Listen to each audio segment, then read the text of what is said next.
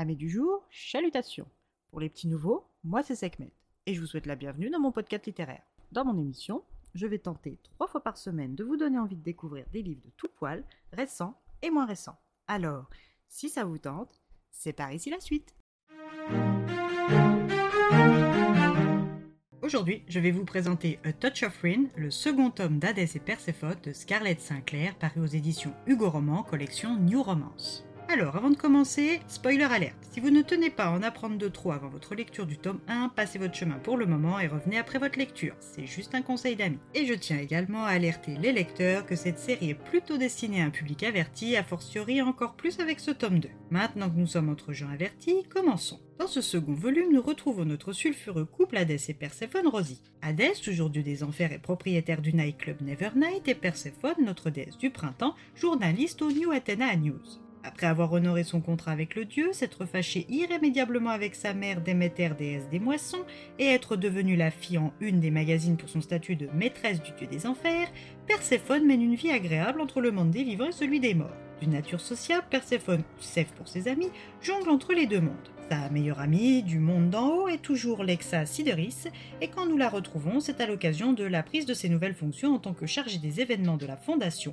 Cyprès Apsos, une association créée par Hadès pour aider les mortels à se défaire de leurs addictions. Lexa est très enthousiaste et part tôt de l'appartement qu'elle partage avec Perséphone. Cette dernière arrive à son bureau à l'Acropole quand elle voit une foule compacte qui l'attend. Paralysée par cette notoriété soudaine, elle demande au chauffeur d'Hadès, Anthony, de la déposer plus loin. Arrivée à son étage, c'est sa charmante et souriante assistante Hélène qui l'accueille en lui donnant la liste des messages reçus tant pour sa vie privée que pour la rédaction de ses articles sur les dieux. Pas le temps pour Seth de se poser que son patron Démétrie Aethos arrive. Son attitude met en alerte ses sens de déesse. En effet, Démétrie lui annonce que le grand patron, Karl Stravos, exige un article exclusif sur sa relation avec le dieu des enfers avec détails croustillants ou son renvoi.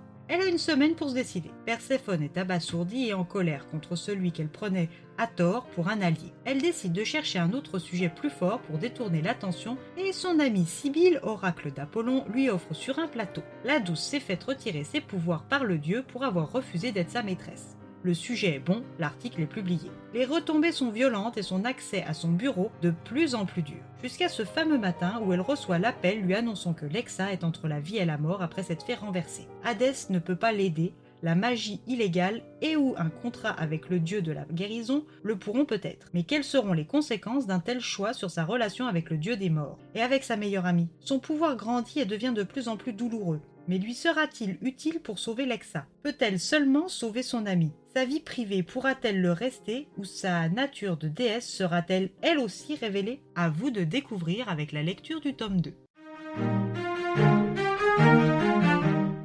Une lecture fluide qui ne manque pas de piment. Les amateurs du genre seront rassasiés dès le premier chapitre. Pour ma part, je ne suis pas contre une petite scène rourou de temps en temps, mais une tous les deux, trois chapitres, voire tous les chapitres, c'est un peu beaucoup pour mes goûts littéraires.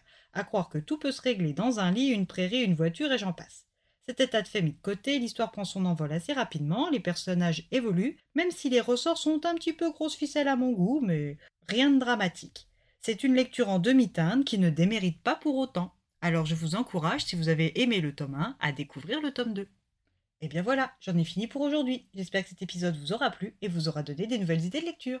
Si vous souhaitez découvrir d'autres petits moments littéraires tout droit sortis de ma bibliothèque, je vous retrouve le mardi 18 avril prochain pour un nouvel épisode. Si d'ici là je vous manque de trop, vous connaissez le chemin sur Instagram, at les lectures de Sekhmet. Sur ce, chalut les amis et à la prochaine!